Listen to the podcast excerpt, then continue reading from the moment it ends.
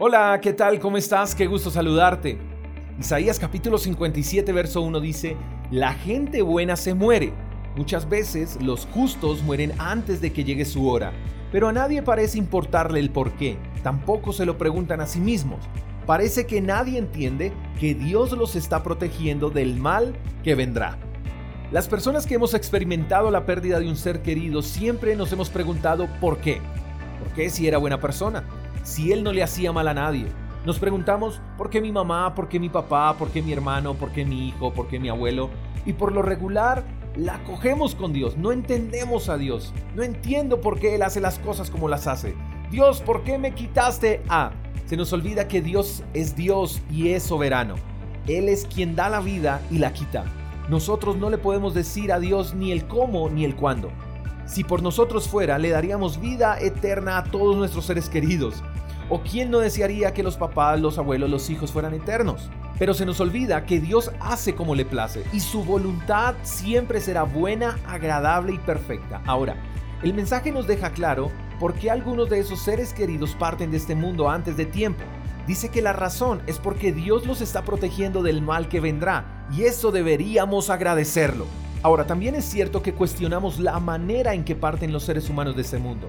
Sé que es trágico cuando un ser querido parte por un cáncer, por un accidente trágico, porque era un niño o joven, sea cual sea la manera, es dolorosa. Pero Dios quiere que entiendas que ningún dolor que enfrente el ser humano o ninguna manera de morir se puede comparar con el sufrimiento y con el dolor con el que murió nuestro Señor Jesucristo en la cruz. Y claro que la muerte duele, pero la muerte más dolorosa y la que más ignoramos fue la muerte de Cristo Jesús en la cruz.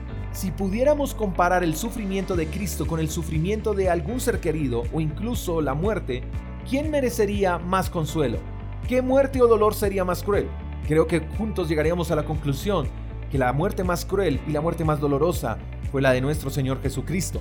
Así que si has perdido algún ser querido y por años te has cuestionado el por qué o incluso has estado disgustado con Dios porque pensaste que Él te arrebató de tus manos a esa persona antes de tiempo, es tiempo de que entiendas que Dios guardó a esa persona del mal.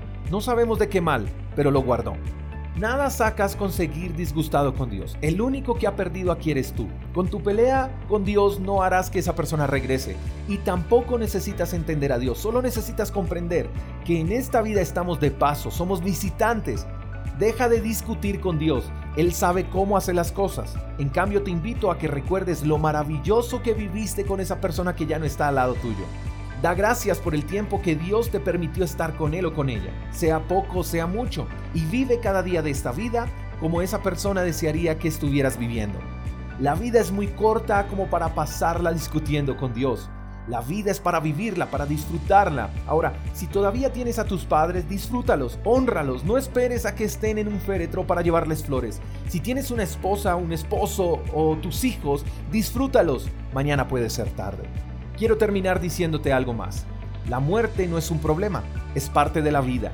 Nadie escapa de ella, a todos nos llegará esa hora, sea pronto o en 50 o en 100 años. Eso depende de Dios más que de nosotros, pero vivamos el hoy como si el hoy fuera el último de nuestros días. Te mando un fuerte abrazo, hasta la próxima, chao chao. Gracias por escuchar el devocional de Freedom Church con el pastor J. Echeverry. Si quieres saber más acerca de nuestra comunidad, síguenos en Instagram, arroba Freedom Church Call. Hasta la próxima.